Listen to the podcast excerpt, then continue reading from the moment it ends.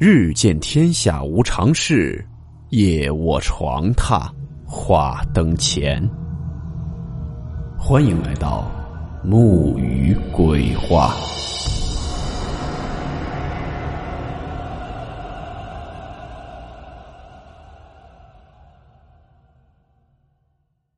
大家好，我是木鱼。今天这个故事是一位叫做“醋醋”的听友分享投稿的。故事名称：有病的房子。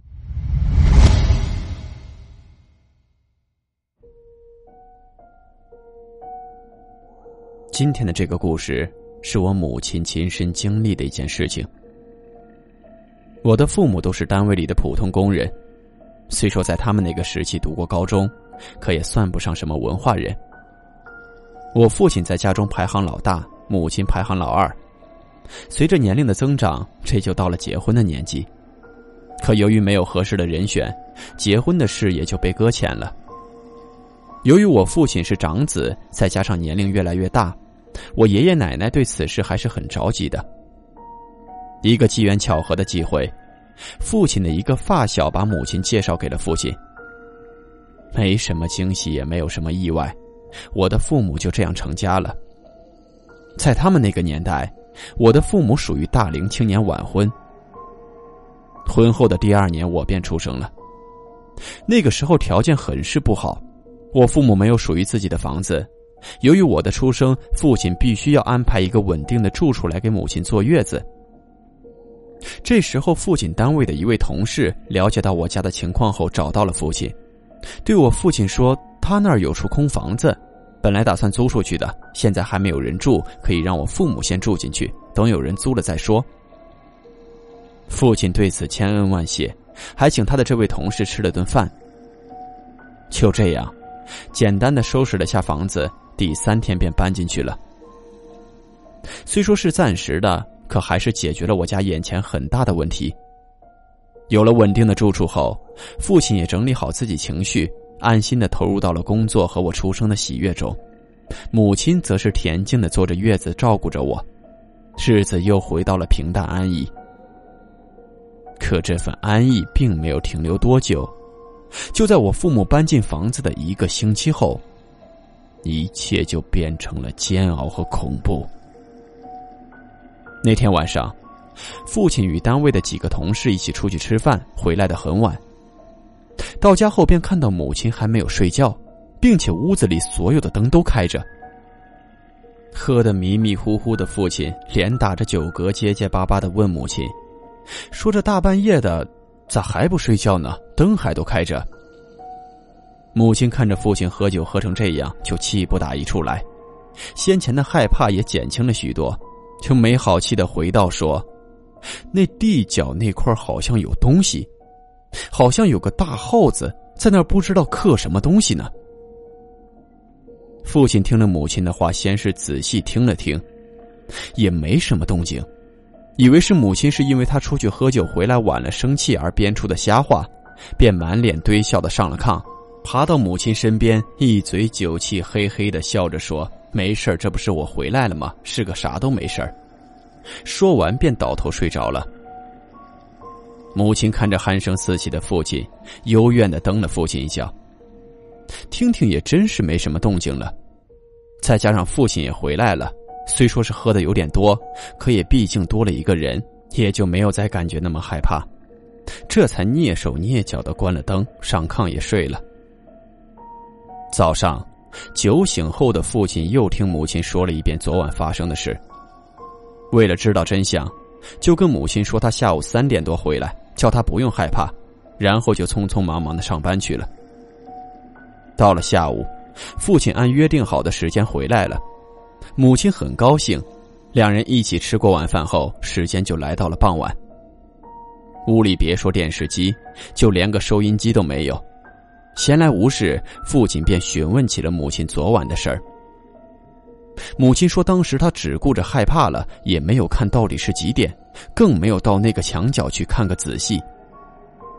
父亲白了母亲一眼，说：“看你那胆儿。”说完就从炕上下去，走到了那个墙角，蹲下身子仔细的看了好几遍。结果是啥也没有，这才又回到炕上铺上被子准备睡觉。母亲对此也产生了怀疑，这样一来二去的，什么都没发现，也觉得可能是自己听错了，就整理好我的背包哄我睡觉。据母亲回忆说，那天晚上她睡得正香，先是被我的哭声给吵醒了，然后她就迷迷糊糊的抱起我喂奶，再给我换换尿布。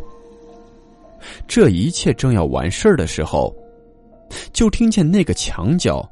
传出了一个好像有什么东西在水泥地下面挠地的声音，那感觉就好像要把地面挠漏，要破土而出一样，吓得我母亲也顾不上给我整理尿布了，胡乱的把我用小被子包裹起来，就抱在怀里，就赶紧叫我父亲。就在这时，那声音停了，母亲怔怔的转头往墙角处看去，还是一样，什么东西都没有。在母亲以为声音停止了，长出一口气的时候，这气还没等喘完，在那寂静的屋子里头的墙角，就又传出了声音。这回和上回的声音完全不同，这回像是一个野兽正在嚼骨头的声音一样，在这寂静的夜里，发着那嘎嘣嘎嘣嘎嘣的声音。当时听得我母亲全身汗毛竖立，后脖梗子阵阵凉意，急忙踹了父亲一脚。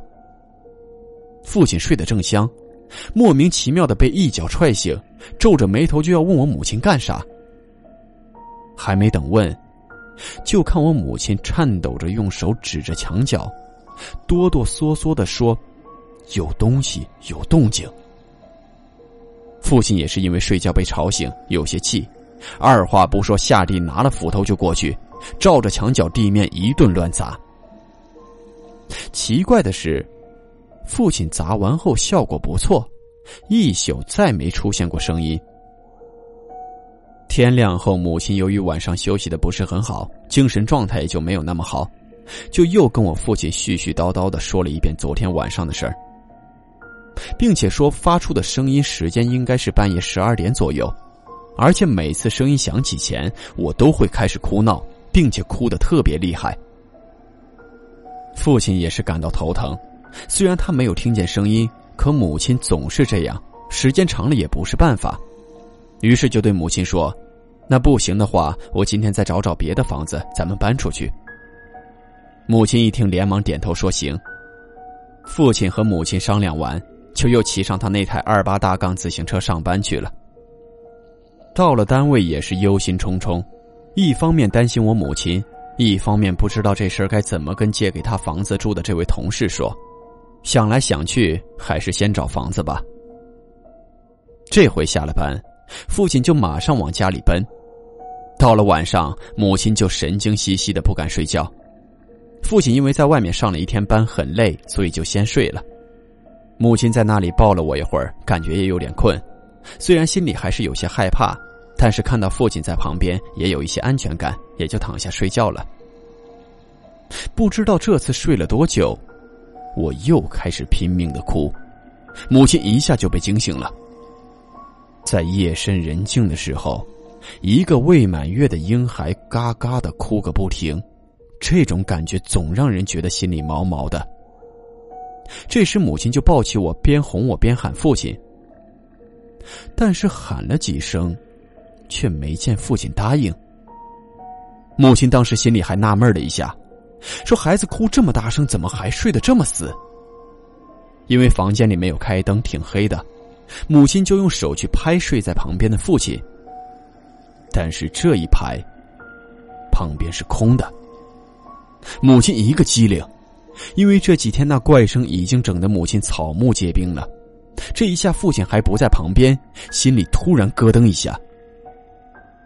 就在这时，母亲的余光才注意到，房间里的那个经常发出声音的墙角位置，好像有个影子。不大，大概高度也就一米左右。母亲看到那个影子时，直接吓了一哆嗦，就赶快去拉开旁边的灯。这时就看到。父亲正蹲在那个墙角，双手抱着膝盖，把头埋在两腿中间。虽然母亲这会儿很害怕，但自己丈夫这会儿莫名其妙的蹲在那里，还是挺担心的，就把我放下去叫我父亲。到父亲旁边时，母亲才看清楚，父亲正蹲在那里，维持着那个姿势睡觉。母亲摇了父亲好几下，才把父亲摇醒。父亲醒后也是一脸懵，根本不知道自己怎么就蹲在了墙角。回到床上后，我父母就开始哄我。可过了没多久，墙角就又传出了挠地面的声音，而且越挠越清晰，越挠声音越大。母亲怔怔的看着父亲，抱着我赶紧缩进了被子里，浑身颤抖着也不敢发出声音。这时候，父亲壮起胆子，硬着头皮又要下地去拿斧子。忽然，这声音变了，又变成了嚼骨头的声音，嘎嘣嘎嘣嘎嘣的，让人觉得一阵头皮发麻。父亲实在受不了了，没有多停留，抄起斧子在地面上狠狠的乱砸起来。砸了能有一分多钟，那声音停止了，父亲也就不再砸了，我也停止了哭闹。但是这一夜，我父母却睡不着了，俩人就开着灯说着话，硬是熬到了天亮。天亮后，父亲让母亲把自己和我都包裹的严严实实，送我们娘儿俩去了姥姥家。然后，父亲到单位请了假，又去奶奶家让自己的弟弟妹妹帮忙找房子，自己去找他的发小寻求帮助，一时间东奔西走的忙活了起来。母亲到了姥姥家。把身上裹的这些衣服脱掉后，抱着我上了炕，然后叹了口气，总算安静了。姥姥看着母亲的样子，头发也没梳，脸也没洗，还以为发生啥事儿了，忙放下手里的活，就问母亲到底咋回事儿。母亲就把这两天发生的事详细的跟姥姥和姥爷说了一遍。说完后，又对姥爷说：“说我前两天晚上做了个梦，梦见我住的那房子屋里地下有个地窖。”像土豆窖似的，我就从那土豆窖的梯子往下爬，爬到底发现有两条小道，道两边都是人，那些人像睡着了似的，咋叫都叫不醒。然后我的梦就醒了。老爷嘬着牙花子吧唧了两下嘴，说道：“说那地方不能住了，那块以前是小日本杀完人埋死人的地方，是个乱坟岗子。”听我姥爷这么一说。母亲本来就害怕，现在更不可能再回去住了。好在父亲找房子速度也快，没两天就给找到了。为了保险起见，父亲自己先在房子里住了两晚，才把母亲接过去。后来，父亲与同事又一起出去吃饭，这次有那位借房子给我们住的那个人，正巧那人要回他那房子搬点东西，所以单位出来一起吃饭的几个人就都一块去了。到了地方，开门的是个老头有知道情况的同事说，这老头是我们一家搬走后这房子的租户。进门后，我们才发现，屋子里面到处贴满了符咒，大白天的就给人看得一身冷汗。大家伙也都没废话，赶紧搬出了东西就走了。再后来，我父亲也是听别人说。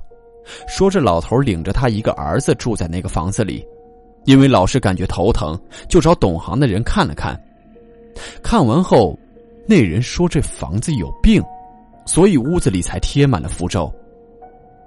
可没过多久，这老头的儿子没有原因的死在了炕上，而那老头自己用一根电线也吊死在了屋子里。之后，那个房子就一直空着。直到后来，棚户区改造，房子也拆了，现在盖成了小区。不过后来听说，当初拆迁时，的确在房子下面挖出了些什么东西，好像是类似一个坟墓，但具体情况就不了解了。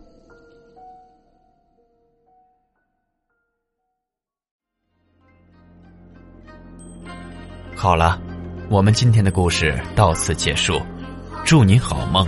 我们明晚见。